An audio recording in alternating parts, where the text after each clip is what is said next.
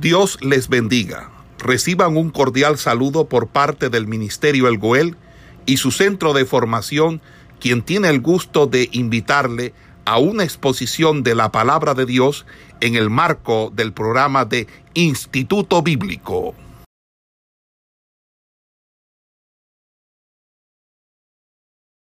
En esta tarde, para aquellos que no me conocen, eh, mi nombre es Berly García. Yo voy a ser su maestra en la asignatura de libros poéticos. Entonces, entrando en materia, hoy vamos a estar eh, desarrollando el libro de los Salmos. ¿Y por qué es importante este libro? Porque en él nosotros vamos a extraer lo que el Espíritu Santo a través de los autores plasmaron allí en la Biblia, que nos han servido a nosotros, así como le sirvió al pueblo de Israel antes, hoy en la actualidad a nosotros como iglesia de Cristo nos está sirviendo, porque a través de los salmos nosotros alabamos a Dios, a través de los salmos nosotros le adoramos, a través de los salmos nosotros fortalecemos nuestra fe, a través de ellos fortalecemos nuestra confianza, a través de ellos tenemos consolación en los momentos cuando son adversos, son difíciles, son duros. Nosotros siempre acudimos a los salmos para tener un fortalecimiento de nuestra vida espiritual, hasta para confrontar nuestro estado espiritual, cómo estamos nosotros delante de Dios, siempre tomamos un salmo. Si usted puede darse cuenta, en nuestras iglesias nosotros entonamos muchos himnos y muchos cánticos que están plasmados en el, en el libro de los salmos. Entonces, los salmos son un libro maravilloso, son un libro precioso, que fueron escritos por varios hombres que fueron inspirados por el Espíritu Santo para plasmar en ellos sus vivencias, muchas veces situaciones personales que ellos estaban atravesando, fueron plasmadas batallas, situaciones que pasó el pueblo de Israel, están allí, constan, están allí escritos en el libro de los salmos. Entonces, en esta tarde vamos a comenzar a desarrollar este libro para sacar las enseñanzas que ellas traen para nuestra vida personal, porque toda la Biblia es inspirada por Dios, escrita por hombres de Dios para la enseñanza de su pueblo. Amén. No están escritas allí por casualidad, tienen un propósito de ser y es que nosotros seamos instruidos y aprendamos de eso que está allí plasmado. Entonces, los hebreos consideraban el libro de los salmos como el libro de las alabanzas, porque a través de ellos, ellos glorificaban el nombre del Señor. Los traductores griegos lo llamaron salmos, porque los traductores hebreos usaron estas terminologías para hacer de cierta manera divisiones dentro de los salmos para poder saber cuáles eran sus propósitos de cada uno de ellos. De hecho, para nosotros, el libro de los salmos ha sido de gran bendición porque ha servido como devocional a nuestra vida personal y que siempre recurrimos a ellos para darle una voz o una expresión a lo que en nuestro corazón está aconteciendo. Entonces, el libro de los Salmos es un libro muy importante, es un libro precioso, es un libro maravilloso para todos nosotros que lo hemos leído. Ahora, como yo les venía compartiendo al comienzo, hablándoles un poco acerca del propósito por el cual nosotros vamos a comenzar a estudiar este libro. yo les hacía mención acerca de que los hebreos lo llamaron el libro de las alabanzas o sencillamente alabanzas para designar su propósito principal, que era alabar a Dios. Ese era el motivo principal, alabar a Dios, glorificar su nombre. Como también les compartía, los traductores griegos lo llamaron salmos, que viene traduciendo un título hebreo que se llama mismor. Pero de ese término estaremos hablando más adelante. El término que usaban era mismor, que era para darle nombre a aquellos salmos que tenían o que venían acompañados por, eh, por acompañamiento de instrumentos de cuerda. Entonces ellos le colocaban el título de mismor, aquellos salmos que eran interpretados con instrumentos de cuerda. Entonces, y no solamente eso, sino que los antiguos hicieron divisiones dentro de los salmos para saber cuál era su propósito. Entonces, en esta tarde vamos a ir viendo ciertas divisiones, ciertos títulos que se le otorgaban a los salmos. Entonces, yo les voy a colocar aquí en pantalla, permítanme un momento y les voy a compartir aquí en pantalla.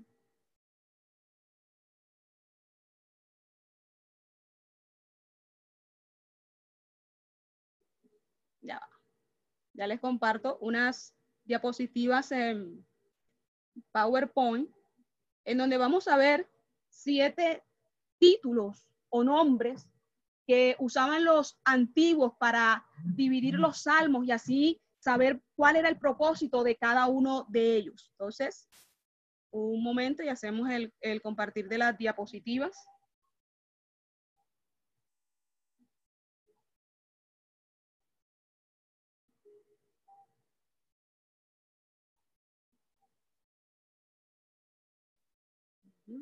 ¿Es aquí? Está la diapositiva aquí abierta.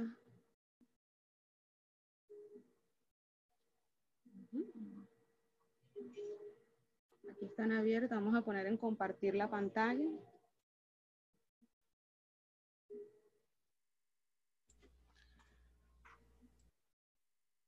No sé si, la, si ven las diapositivas. Eh, me dicen con una mano, me dicen si, si, si ven las diapositivas allí. Gloria a Dios, sí, sí las ven. Ok.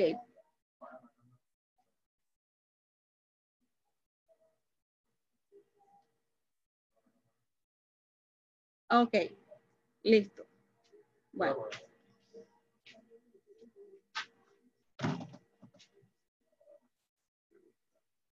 Ok. Entonces, vamos a poner en pantalla las diapositivas.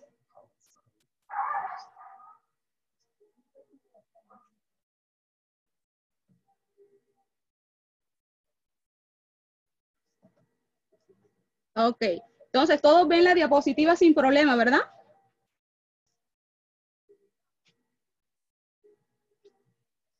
Ok, bueno. En la primera eh, diapositiva que usted ve, ahí usted se da cuenta un poco lo que nosotros estábamos hablando acerca del libro de los salmos, que los salmos fueron escritos por inspiración del Espíritu Santo. Y es por eso que expresan con claridad y sentimiento la emoción del corazón del creyente en las diferentes etapas de su vida. O sea, lo que yo les estaba compartiendo ahorita. Los salmos nos ayudan a expresar muchas veces las situaciones que nosotros estamos viviendo a nivel personal.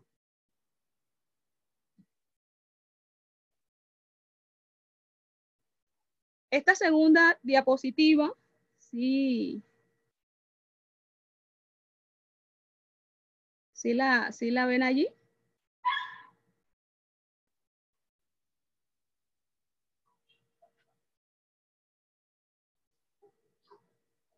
¿Ok?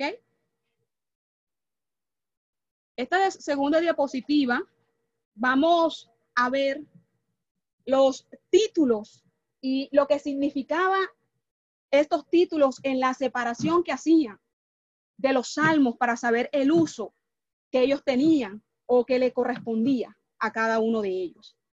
Entonces, el primer título es el mismor, que yo ahorita le hice una mención acerca de ello. Y el mismor dice la, el significado que es la raíz o la palabra significa estirar, haciendo alusión a los instrumentos de cuerda, ¿verdad? Mismor hace referencia a estirar, a estirar, a estirar, haciendo una referencia a los instrumentos de cuerda. Y eso eran los salmos, aquellos que se tocaban con instrumentos de cuerda. Entonces, el título que le colocaban eh, a esos salmos era el mismor.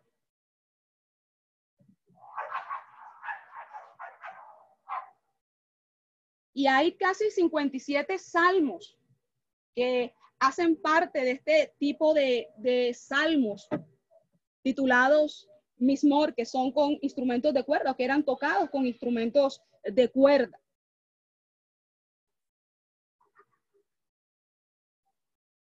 Hay un segundo título que los antiguos también le colocaron a los salmos y era el Shir.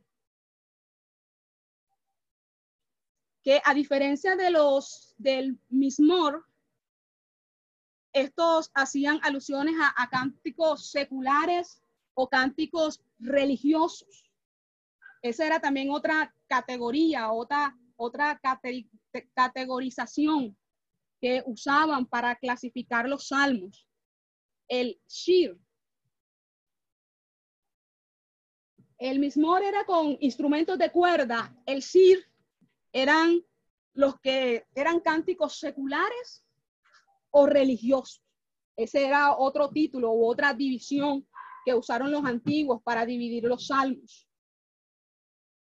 Hay un tercer título que ellos usaban y era el masquil.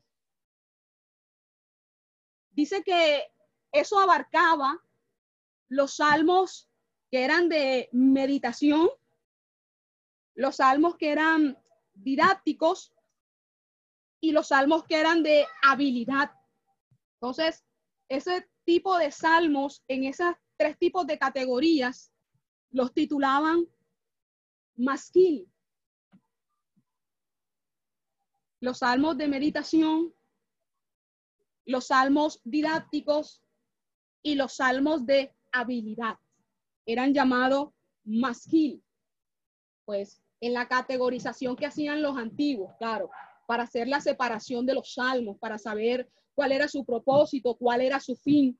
Entonces ellos los dividían y así ellos sabían para qué servían cada uno de ellos.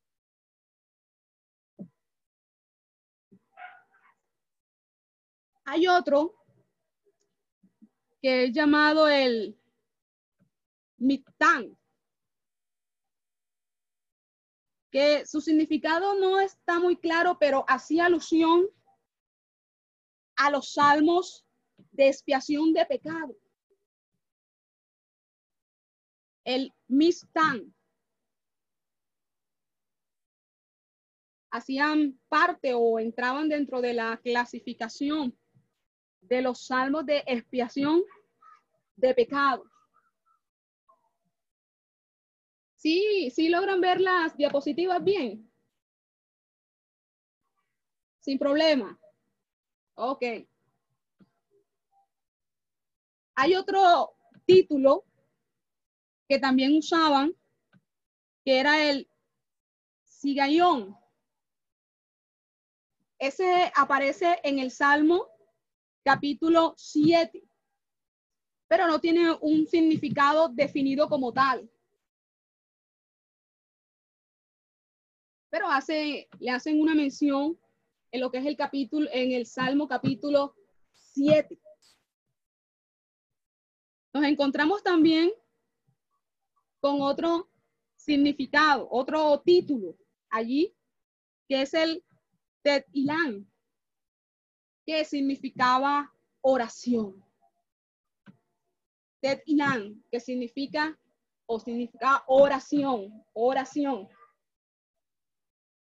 Y otro título que era el Telín, que significaba alabanza.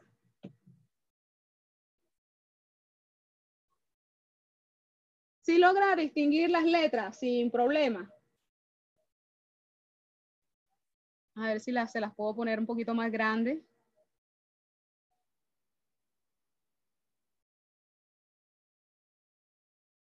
Allí como ven, ven mejor.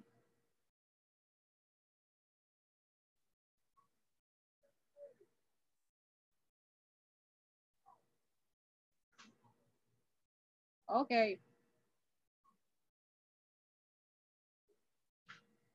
Entonces, eran siete nombres con los cuales ellos hacían división de los salmos para saber cuál era su propósito, para qué servían, cuál era su utilidad. Entonces, los siete títulos son el mismor,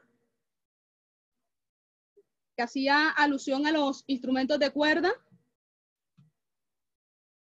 el sir, que eran los salmos que eran de canto secular o religioso, el, el masquil, que eran salmos de meditación, eran salmos didácticos, salmos de habilidad,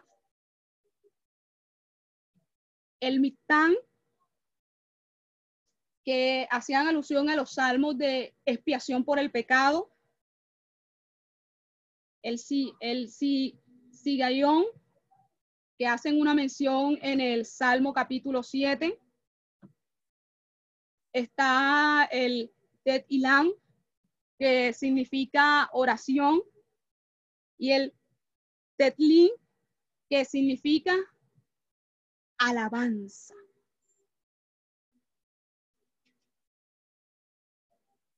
Pero como sabemos, el libro de los Salmos no fue escrito por una sola persona.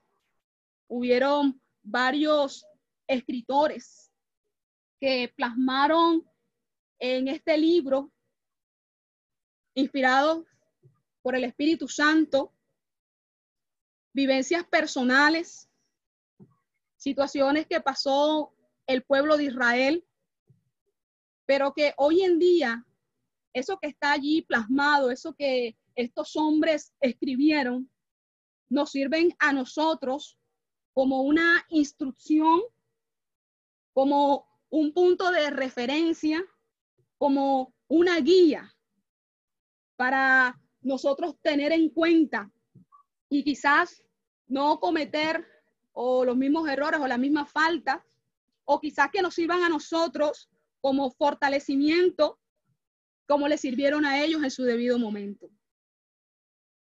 Entonces, vamos a ver allí, pues, algunos autores eh, del libro de los Salmos. Y el primero al cual vamos a hacer mención en esta tarde es David. Usted sabe que gran parte de los salmos fue escrito por este hombre. Porque por muchas experiencias, vivencias, pasó él, que en el libro de los Salmos se ve plasmada muchas de esas situaciones en las cuales él estuvo. Entonces, David es un, uno de los grandes participantes o escritores del libro de los Salmos. Porque es que nosotros en esos salmos escritos por David, nosotros podemos ver revelado su corazón, podemos ver revelado sus principios y el conocimiento que él tenía acerca de Dios y cómo se acercaba a él. Porque muchos salmos escritos por David mostraban o reflejaban quién era él delante de Dios. Entonces, ¿qué salmos fueron escritos por David? Está los salmos del 3 al 9, del 11 al 32, del 34 al 41, del 51 al 65, del 68 al 70, el 86, el 101, el 103, el 108, el 110, el 122, 124, el 131, 133, 138, 145. Y no solamente eso, sino que hubieron salmos que nosotros podemos ver identificados en textos bíblicos del Nuevo Testamento. Si usted tiene una Biblia allí a la mano, váyase al libro de los Hechos, el capítulo 4, versículo 25, y tiene también ahí abierto el Salmo capítulo 2, versículo 1. Vamos a leerlo. Miren lo que dice Hechos 4:25. Que por boca de David tu siervo dijiste, porque se amotinan las gentes y los pueblos pisan cosas vanas. Dice el Salmo capítulo 2.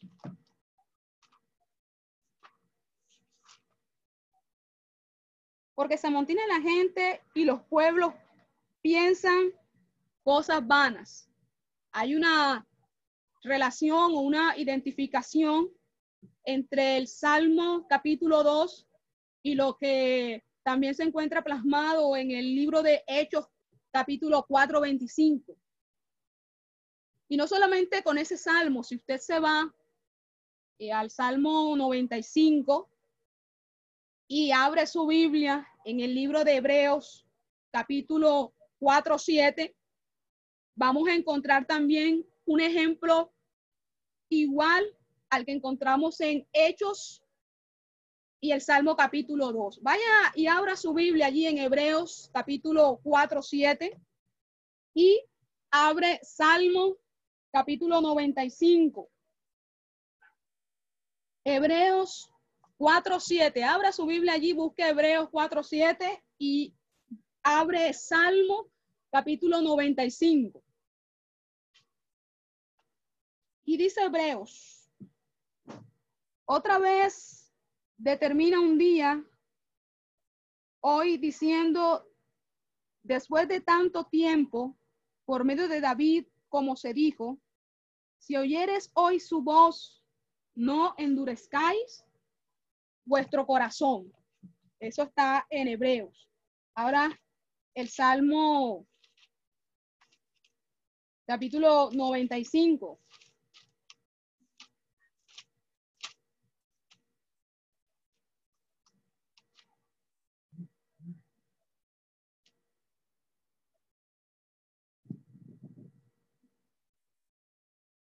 en el versículo, versículo 8. No endurezcáis vuestro corazón, como en Meribá, como en el día de Mashab, en el desierto. O sea que estos textos, estos salmos y estos textos que nosotros estuvimos abriendo allí en Hechos y en Hebreo, se tienen una identificación o se identifican porque tienen un contenido similar. Ahora bien,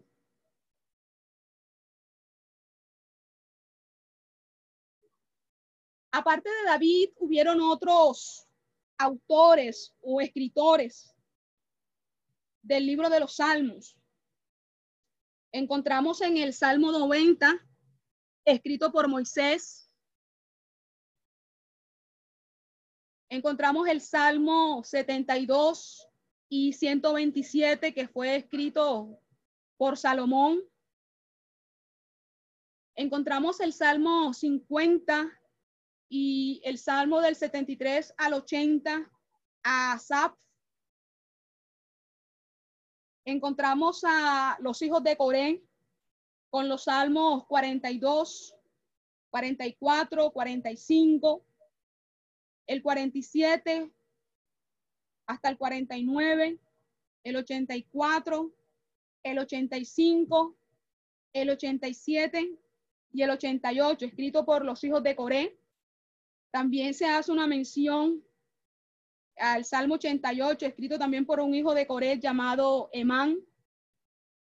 Y el Salmo 89, escrito por Etán. O sea que aparte de David, hubieron otros escritores, otras, otras personas que también participaron, claro, inspirados por el Espíritu Santo, a estos escritos.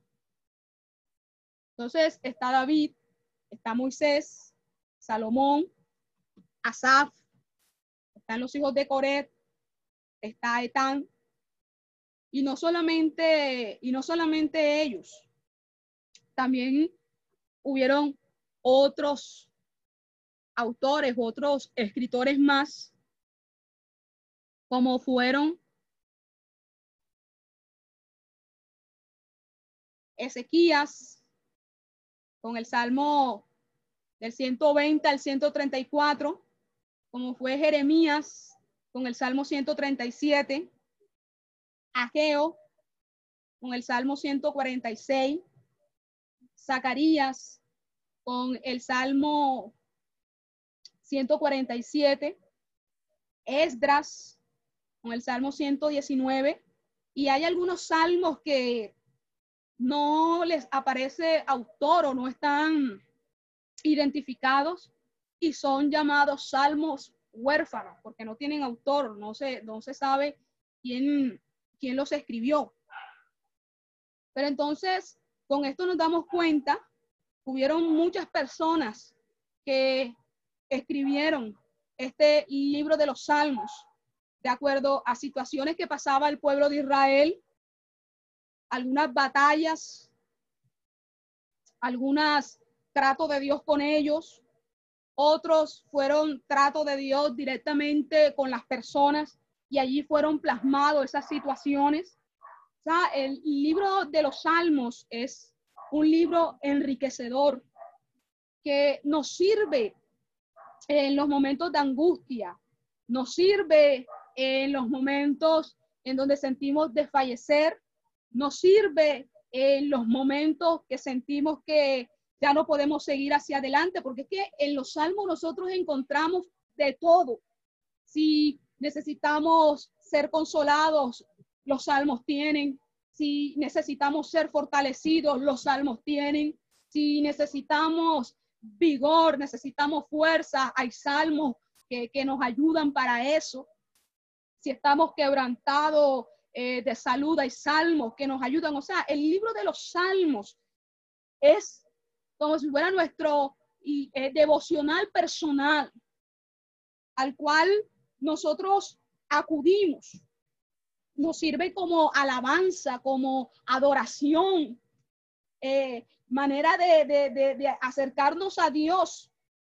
Usted no ve los himnos tan preciosos que están plasmados allí en el libro de los Salmos, que hoy en día las iglesias lo cantan. Coros que están plasmados allí en el libro de los Salmos, que nos sirven no solamente a nuestro devocional personal, sino también a la parte cultica, pública, dentro de la iglesia. Los salmos son un himnario y son una gran bendición. Entonces, nosotros aquí, pues vemos varios autores. Entonces vimos a David, ¿verdad? Un autor principal porque la gran mayoría de los salmos fueron escritos por David. Encontramos a Moisés, a Salomón, a Sab, encontramos a los hijos de Coré, a Etán, encontramos a Ezequías, a Jeremías, a Geo, a Zacarías, a Esdras, o sea, encontramos a, a muchas, a muchos personajes que fueron instrumentos que en su debido momento, inspirados por el Espíritu Santo, escribieron estos pasajes bíblicos. Hasta ahí vamos bien, mis amados hermanos. Amén. Ok. Alabado sea el nombre del Señor. Entonces, podemos tomar entonces el libro de los Salmos como un devocional personal, ¿verdad? Porque en ellos podemos nosotros plasmar sentimientos que nos ayudan a dar expresión al grito de nuestro corazón. Y a la vez nos animan a confiar en Dios. De hecho, Jesús en sus enseñanzas hacía mención de los salmos. Cuando confrontaba a sus enemigos, hacía mención de los salmos. Y cuando él estaba en la cruz, si usted ha leído ese pasaje, él gritó con angustia las palabras expresadas por el salmista, Dios mío, Dios mío, ¿por qué me has desamparado? O sea, Jesús hacía mención de los salmos en sus enseñanzas y hasta el mismo momento en que él estuvo en la cruz del Calvario, hizo mención de ellos.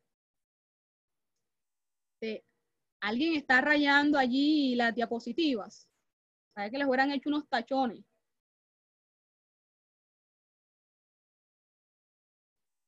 Ok, vamos a seguir entonces. Entonces, Jesús también hacía mención a los salmos.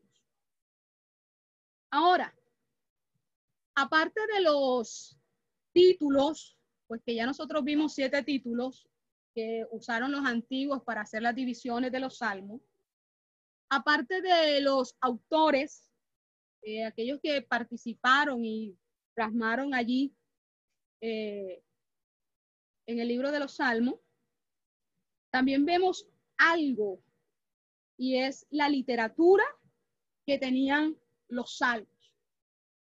La literatura que tenían los salmos. La literatura que tenían los salmos. Como primera medida, vamos a hablar de la poesía lírica musical. ¿Qué era, ¿Qué era la poesía lírica musical? Eso fue hecho con el propósito de ser acompañada con instrumentos de cuerda. Usted está viendo la relación que hay entre los títulos y la literatura. ¿Qué título hacía, se puede relacionar con el acompañamiento de cuerdas? El mismor, ¿verdad? Que eran los salmos que eran tocados con instrumentos de cuerda. ¿Se acuerda? En los títulos.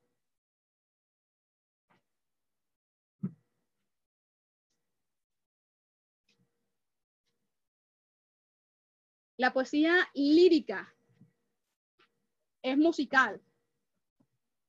Entonces, como les compartía, dice que esta poesía lírica fue hecha con el propósito de ser cantada con acompañamiento de instrumentos de cuerda.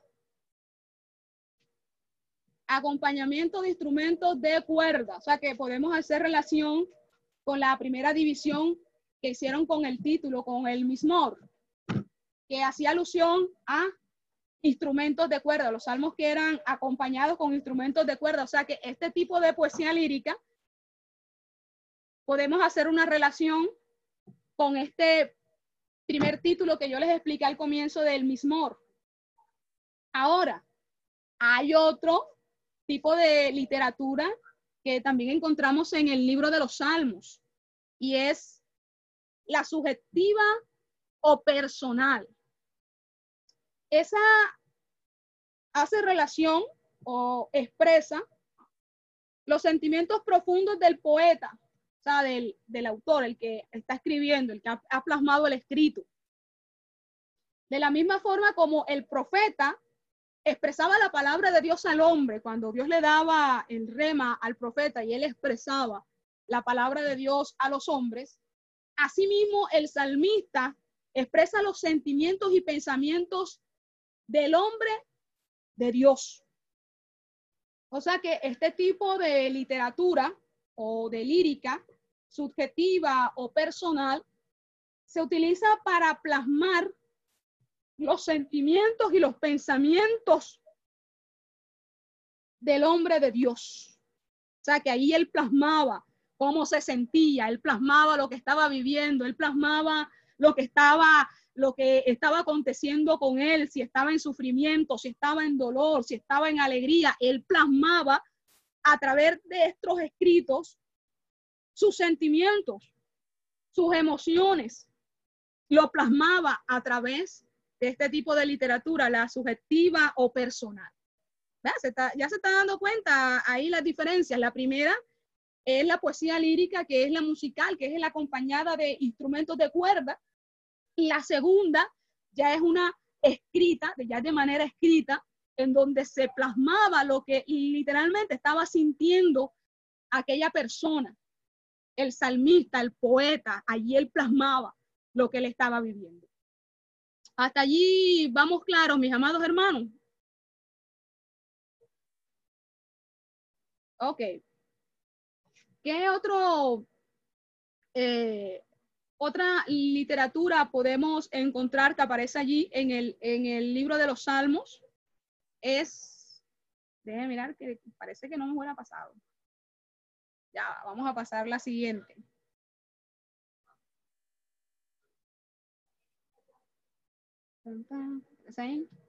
Ah, ok, ya pasó. Bueno, otra literatura que encontramos en el libro de los Salmos es, pone su énfasis en los sentimientos. ¿Qué abarca este tipo de literatura? Las emociones, ¿verdad? Pone su énfasis en los sentimientos, o sea, sus emociones. Expresa la parte de nosotros que busca amar a Dios con todo nuestro corazón. Este tipo de literatura no solo se, se utiliza para nosotros mostrar todo el amor, todo el agradecimiento que hay en nuestra vida para con Dios, sino que también se utiliza para mostrar la obediencia o el obedecer por amor con toda la fuerza y con todo el sentimiento posible. O sea que no es solamente mostrar, o este tipo de literatura no solamente muestra el amor que nosotros podemos sentir hacia Dios, sino que también muestra la obediencia que nosotros tenemos a Dios por el amor que sentimos por Él, o sea, la sujeción que nosotros tenemos a Dios por el amor que hay en nuestra vida hacia Él. O sea, ese es el, ese es el tipo de literatura. Pone su énfasis en los sentimientos. En los sentimientos, o sea, es, es en sus emociones. Ahí el salmista, el poeta, plasma todo el amor que puede sentir por, por Dios y la obediencia que él tiene por ese mismo amor a él. Que esta forma poética expresa esto en forma de hipérboles, símiles y metáforas. Lo expresa de tres formas. A través de las hipérboles, a través de los símiles y a través de las metáforas.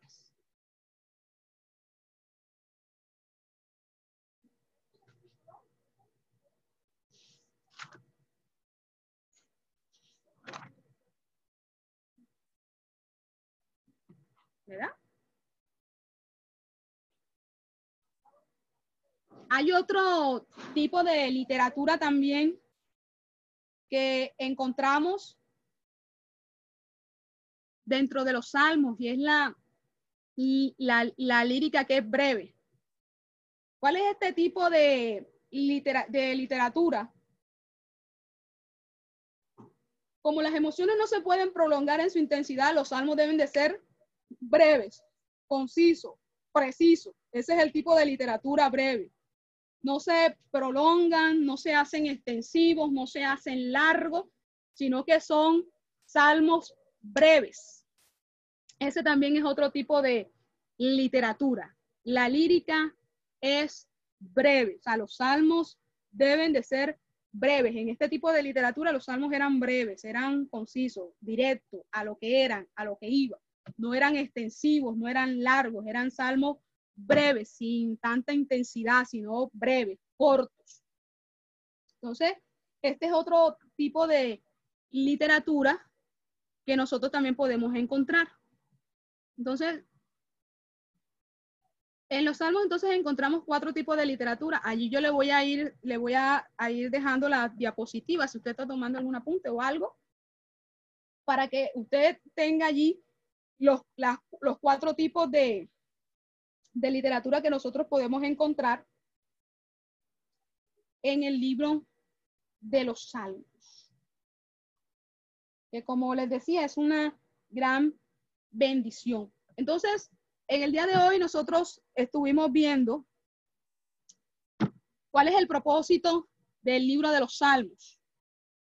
Estuvimos viendo cuál eran los títulos que los antiguos le dieron o la categorización que le dieron al libro de los Salmos. También vimos sus autores. También vimos su literatura. Claro, ahora hablando de la lírica, claro, como literatura. Porque nosotros vamos a encontrar bastante, bastante literatura dentro del libro de los Salmos, no solamente la lírica, que es lo que estuvimos viendo eh, en estas diapositivas, cuatro tipos de, lírica, que es la poesía lírica, que es musical, la que es subjetiva personal, este, la, que, la que es... La diapositiva la que es enfocada hacia los sentimientos.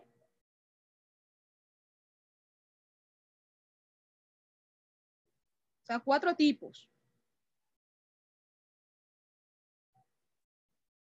Pero aparte de, de la lírica, que hace parte de la literatura, del libro de los salmos, vamos a ver si nos da tiempo, y yo les voy a hacer una mención de otro tipo de literatura que también encontramos allí en el libro de los Salmos. Yo les voy a, enviar estas diapositivas, no se preocupen. Todo eso que usted ha visto ahí en las diapositivas, yo se las voy a enviar para que usted las tenga, allí les sirvan, eh, para que usted pueda tenerlas allí y las pueda consultar. Todo esto lo que hemos visto allí eh, en las diapositivas, lo que hemos estado explicando, lo que hemos estado hablando, yo se las voy a hacer llegar. Pero entonces, aparte eh, de la lírica, nosotros también podemos encontrar los paralelismos. Eso también es otra eh, literatura que nosotros encontramos dentro del libro de los salmos. Paralelismos, paralelismos. ¿Y qué viene, vienen siendo los, los paralelismos? Cuando nosotros tomamos la poesía de los salmos como una prosa o desconocemos la técnica hebrea del paralelismo, puede suceder que demos significados errados a los salmos. Y estos son los tipos de paralelismo que nosotros más usamos. Yo les voy a dar aquí algunos. Yo después les hago llegar el material para que usted también lo tenga allí y lo tenga como consulta. ¿Cuáles son eh, los paralelismos que, que más nosotros usamos? Ahorita yo les estuve hablando acerca de los símiles, ¿se acuerdan? Las metáforas. Bueno, el símil es una literatura que también nosotros encontramos dentro del libro de los Salmos. ¿Qué es el símil?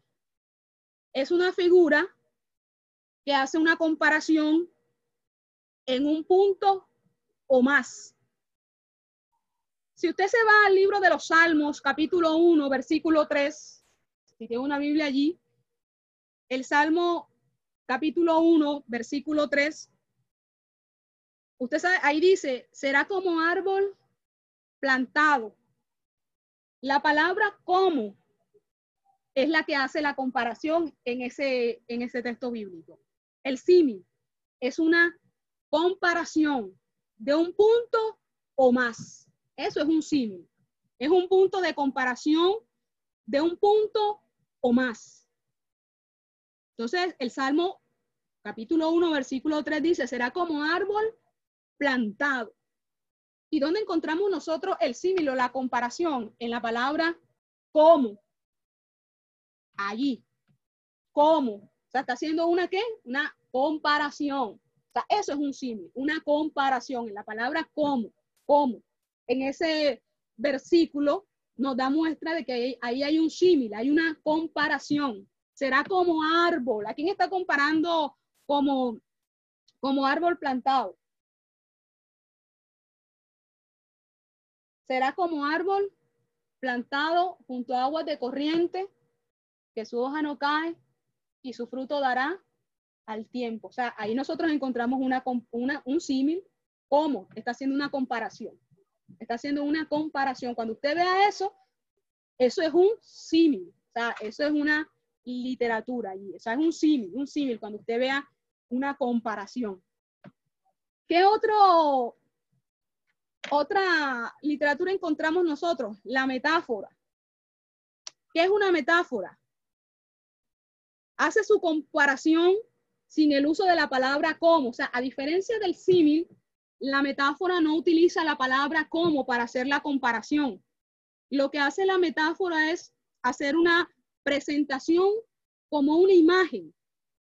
Si usted se va al Salmo capítulo 23, usted sabe que ahí dice, Jehová es mi pastor, ¿verdad? Jehová es mi pastor. Estamos haciendo una comparación, pero no estamos usando la palabra como, porque usted no está diciendo, eh, la Biblia no dice, Jehová es como mi pastor, no, Jehová es mi pastor, o sea, está haciendo una comparación.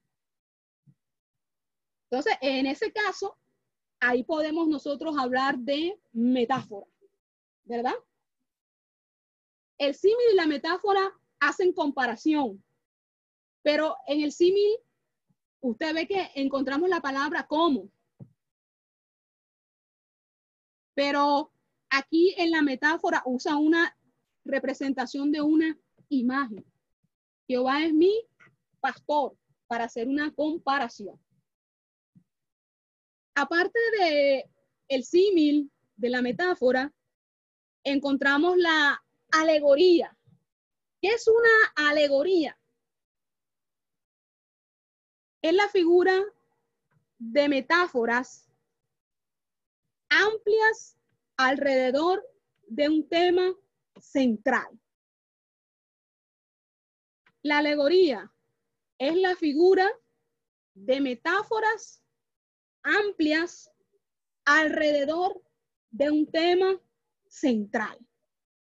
Y eso podemos verlo en el Salmo capítulo 80, versículo 8. Salmo capítulo 80, versículo 8, donde se describe a Israel como una vid de Egipto. Y ahorita nosotros vimos lo que era una metáfora, ¿cierto? La explicación de qué era una metáfora. Ahora, la alegoría es la figura de metáfora, o sea, hablando de varias metáforas alrededor de un tema central, un tema central.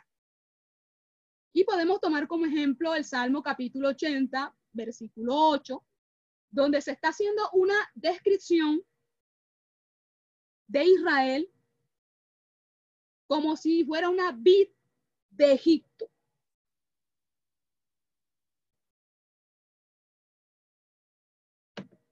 Ahora, aparte de la alegoría, encontramos la hipérbole. Hipérbole. ¿Qué es una hipérbole? Es una exageración que se pone para dar énfasis. Eso es una hipérbole. La hipérbole es una exageración. Una exageración. Esa es una hipérbole. La hipérbole es una exageración que se pone para dar un énfasis. Un ejemplo, el Salmo capítulo 6, versículo 6. ¿Qué dice? Todas las noches inundo de llanto mi lecho. Esa es una, eso, eso, eso es una exageración, pero que es usada para dar un énfasis a una situación específica. Todas las noches inundo. ¿Quién puede inundar, inundar con llanto? Eso es una exageración, ¿verdad? Entonces, eso es lo que viene siendo una hipérbole. Y todo esto, mi amado hermano, que le estoy explicando en esta tarde, lo encontramos en el libro de los Salmos. Y es tan importante identificar las figuras literarias para que al momento de nosotros interpretar los textos bíblicos, sepamos darle la interpretación correcta, porque a veces no tenemos claros los, las figuras literarias y malinterpretamos lo que la Biblia está narrando o lo que nosotros estamos leyendo, porque no tenemos en cuenta estas figuras literarias que al saberlas nos ubican y nos dan más claridad de lo que nos están expresando los salmos. Y no solamente los salmos, porque usted todas estas herramientas, usted la puede usar en la Biblia para dar interpretación de los pasajes. Entonces, por eso es bueno que uno tenga claro todas esas cosas. A veces nosotros no le prestamos atención a esto y podemos decir que es aburrido, que es dispendioso, que ah, pero que cuando nosotros tenemos claro todos estos tipos de figuras literarias, nosotros tenemos un concepto más claro, más preciso, ubicamos mejor las cosas que la Biblia narra. Porque hay muchas cosas que son alegorías que están en la Biblia, hay pasajes que son en metáfora, en parábolas. Entonces, cuando nosotros tenemos el significado de todas estas cosas, nosotros podemos ubicar los pasajes, sabemos a qué están haciendo referencia, sabemos eh, a, qué, a qué le están dando nombre, por qué están escribiendo esto, y no lo tomamos tan literal, porque a veces por no tener el conocimiento y no tener claras estas figuras literarias, a veces tomamos literal lo que dice y vamos a ver que eso tiene un significado. Entonces, todas estas cosas son buenas para nuestro aprendizaje y para nuestra enseñanza. Entonces, la hipérbole, como yo les venía diciendo, es una exageración que se pone para dar énfasis a algo específicamente, ¿verdad? Ahora, también encontramos la personificación, la personificación. ¿Y qué, qué, es, qué es la personificación? Habla de objetos inanimados o de ideas abstractas, como si tuvieran vida. Le voy a repetir nuevamente. La personificación habla de objetos inanimados o de ideas abstractas, como si tuvieran vida. ¿Dónde podemos ver eso? Salmo capítulo 35, versículo 10. Todos mis huesos dirán, Jehová, ¿quién como tú? Eso es una personificación porque los huesos no hablan, ¿verdad? Eso es una personificación y no solamente lo podemos encontrar ahí en el libro de los Salmos. La Biblia, tiene muchos pasajes en donde se, hace una personificación eh, de, la, de, de ciertas cosas. Entonces, ¿qué es la personificación? Habla de objetos inanimados o de ideas abstractas, como si tuvieran vida.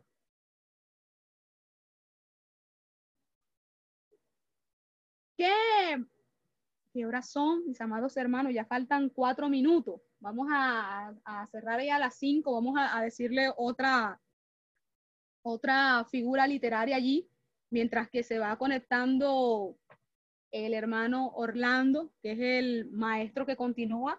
Vamos allí, allí a darle otra figura literaria para que usted la tenga allí, que viene siendo la sinédoque. Sinédoque. Sinédoque. Sinédoque.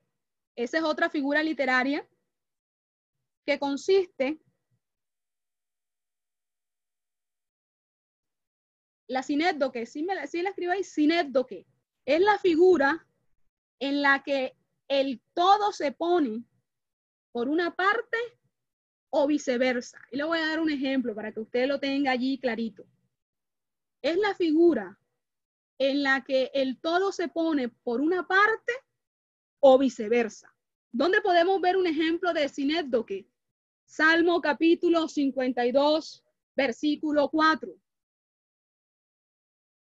Has tomado toda suerte de palabras perniciosas, engañosa lengua. La lengua se pone en lugar de las personas. ¿Sí, se da, ¿Sí se da cuenta de ese texto bíblico? Has tomado toda suerte de palabras perniciosas, engañosa lengua. Ahí nosotros podemos darnos cuenta que la lengua se pone en lugar de las personas. Entonces, eso es una sinédoque. Entonces, mi pregunta, mis amados hermanos, hasta aquí, ¿usted le ha quedado claro lo que hemos desarrollado en esta tarde? ¿Cuál es el propósito del libro de los Salmos? los títulos o las divisiones que hacían los antiguos a los salmos para saber su propósito, sus autores y la literatura que nosotros podemos encontrar en el libro de los salmos. Entonces, si me pone una manito o me dice algo, si le quedó todo claro hasta, hasta el momento. Sin problema. No, gloria, gloria a Dios. ¿No han tenido problemas con las literaturas o las figuras literarias?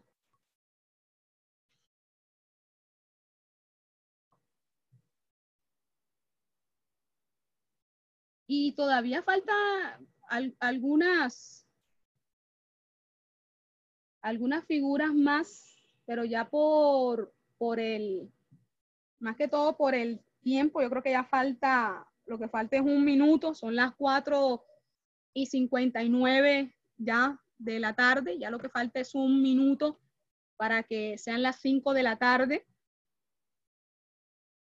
para ya prácticamente culminar esta clase.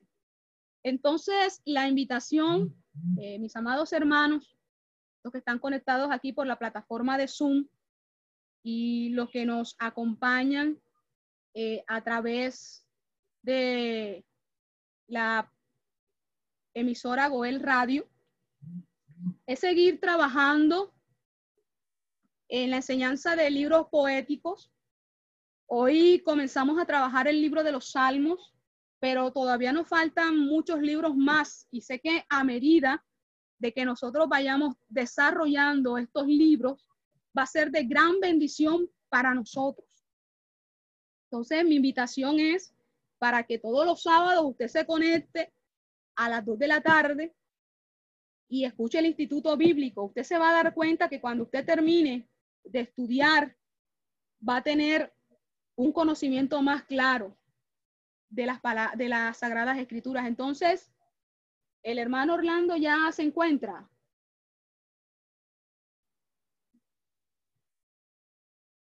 Hermano Orlando. Lo veo conectado, pero no lo veo en...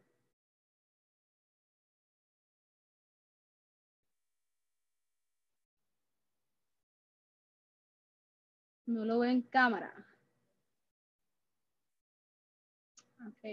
Orlando, Dios te bendiga. Puedes abrir tu micrófono.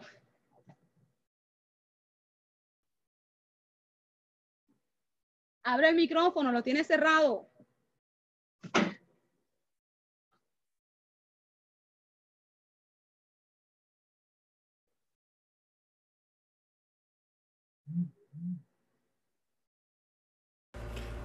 Esperamos que este estudio haya sido de bendición para su vida y ministerio. A Dios sea la gloria. Este es el Ministerio El Goel, vidas transformadas para cumplir el propósito de Dios.